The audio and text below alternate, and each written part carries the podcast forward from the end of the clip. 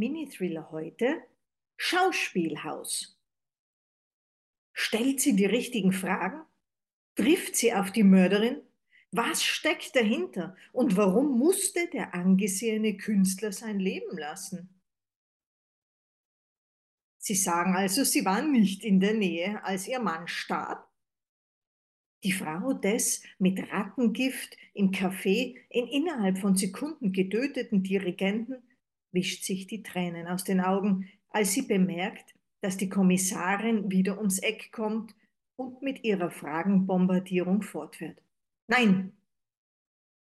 Den Konzertsaal hatten sie aber offensichtlich noch vor der Pause verlassen, wie die Personen, die neben ihnen saßen, aussagten.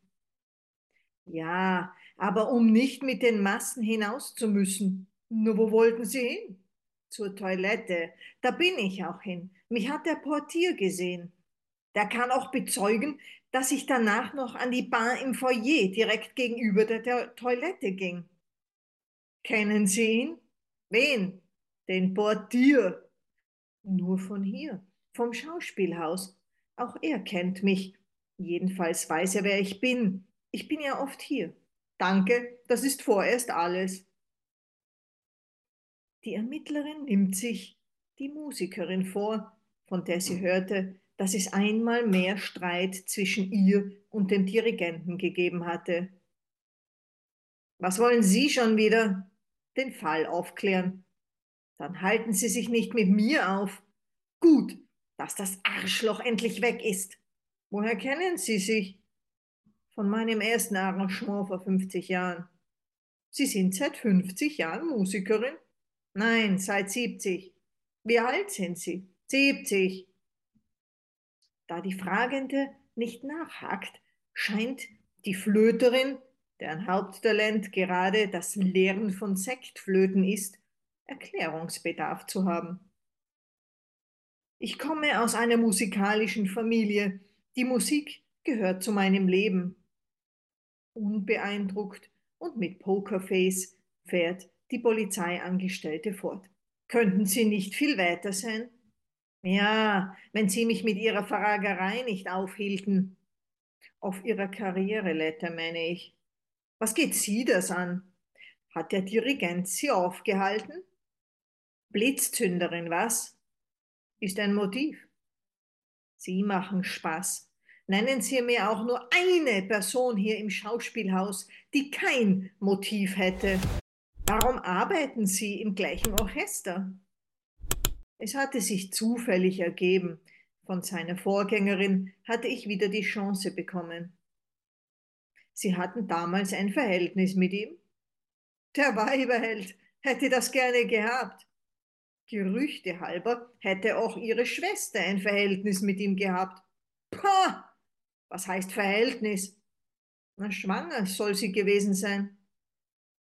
Nun traten Tränen in ihre zornigen Augen, was ihrem verhärmten Gesichtsausdruck etwas Hoffnungsloses gab.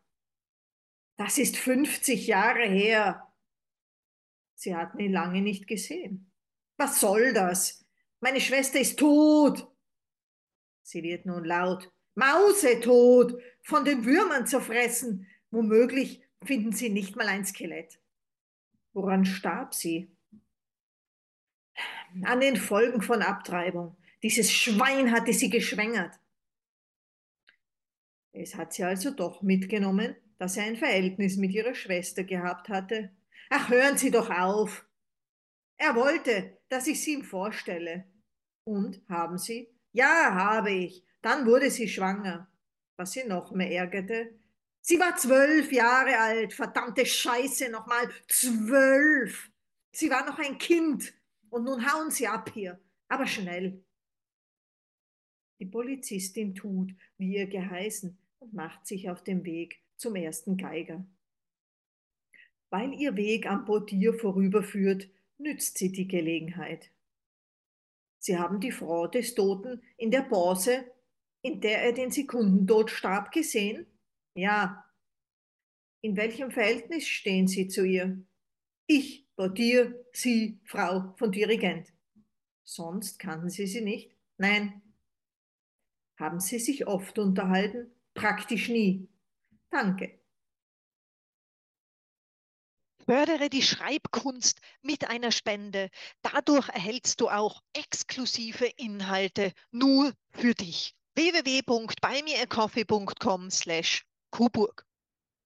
Selten aber doch bekommst du wertvolle Inhalte per E-Mail. Schau dazu vorbei auf www.kuburg.online/blog. Du findest mich auch auf Instagram unter kuburg.online oder auf Facebook unter kuburg.online, auf YouTube unter kuburg online oder kuburg.online und als Podcast auf Spotify, Apple oder Google mit den Stichwörtern Kuburg und Mini-Thriller.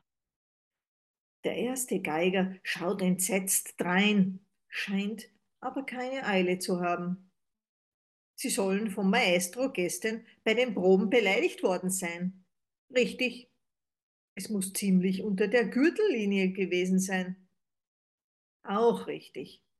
Das ist natürlich ein Grund zu morden zumal das zum gefühlten hundertsten Mal passiert ist. Und, ach, wissen Sie, wir alle hier sind größtenteils abgestumpft. Es kam so oft vor. Wir haben die Wahl, gegen einen zu kämpfen, der in der Öffentlichkeit ein so großes Ansehen hat und verlieren oder ihm einfach nicht zuhören und so das Beste für die eigene berufliche Laufbahn machen. Die Befragende macht eine kurze Pause. Der Geiger scheint sich an etwas zu erinnern und fährt fort. Wissen Sie, der hatte so ein eigenartiges Grinsen im Gesicht, als er den Stab hinlegte, um in seine, wie wir da noch nicht wussten, ewige Pause zu gehen. Worauf führen Sie das zurück? Ich weiß es nicht, aber ich hatte gehört, wie er seine Frau noch vor der Vorstellung gebeten hatte, in der Pause zu ihm in die Garderobe zu kommen. Interessant. Ist Ihnen noch etwas Ungewöhnliches aufgefallen? Er hatte sich schon in den letzten Proben immer so an die Ohren gefasst, eigenartig. Manchmal hatte er sich leicht umgedreht, ganz so, als hätte er sich versichern wollen, dass noch alle da sind. Danke. Zurück bei der Ehefrau. Liebten Sie Musik? Ich? Was ist das denn für eine Frage? Er war der große Zampano der Töne. Und Sie? Sie gaben Ihre Praxis für Psychotherapie auf, als Sie wegen ihm in die Stadt kamen. Hat Sie das nie gestört? Tatsächlich lief die Praxis gut. Er verdiente jedoch genug für uns drei. Drei? Ja, meine Tochter aus erster Ehe. Interessiert pausiert die Kommissarin, um der unangenehmen Stille ein Ende zu bereiten, fährt die Psychologin fort. Überflüssig zu betonen, dass ich es nicht gewesen sein kann. Trotzdem, Verliebtheit war samt unseres Altersunterschiedes ganz sicher am Anfang dabei. Ich stand immer noch auf die Vaterfigur, wofür ich mich nicht schäme. Auch der biologische Vater meiner Tochter wird manchmal als ihr Opa tituliert. Was seine Finanzstärke betrifft, sie ist kein Nachteil. Da ich aber selbst gut verdient hatte, war sie nebensächlich. Dennoch ein Kriterium für unsere Ehe, weil ich mich mit einem Mann auf Augenhöhe über unsere Finanzen unterhalten möchte. Erwartungsvoll blickt sie der Neugierigen in die Augen aus denen wird sie nicht schlauer und fährt fort. Stellen Sie sich vor, ich wäre mit einem Mechaniker aus der Arbeiterklasse zusammen. Da müsste ich mich nicht nur über meine hohen Ausgaben rechtfertigen, ich wäre zudem mit seinem Minderwert konfrontiert. Aber letztens war ihre Ehe nicht mehr so herzlich. Nein, das war sie nicht. Der liebte ausschließlich seine Musik. Wissen Sie etwas über einen veränderten Zustand Ihres Mannes? Nein, kam es wie aus der Pistole geschossen. Das Gehör, war es noch in Ordnung? Was weiß ich? Kann er sich deswegen umgebracht haben? Die Schultern der Befragten fallen nach unten. Ein Blitzen zuckt durch ihre Augen. Das muss es wohl gewesen sein. Und wissen Sie was? Ich bin ganz froh darüber. Er hatte sich über meine Tochter hergemacht, als sie noch nicht mal in der Schule war. Bedeutungsvoll greift sie zu ihrer Zigarettenschachtel. Ich konnte nicht mit ihm sprechen. Geglaubt hat mir auch keiner. Dass er sich umbringen würde, konnte ich nicht wissen. Aber es schadet auch nicht. Ich hatte ihn hypnotisiert. Er sollte nur denken, nichts mehr zu hören.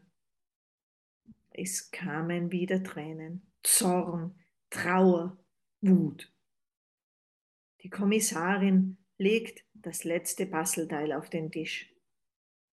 Er hatte ohne sein Gehör nicht mehr leben wollen, weil er sie hinter dem Verlust seines wertvollen Sinnesorganes vermutete, wollte er ihnen als Rache einen Mord anhängen und bat sie in seine Garderobe. Das war der Mini-Thriller Schauspielhaus. Inspiriert von Donna Leons venezianischem Finale.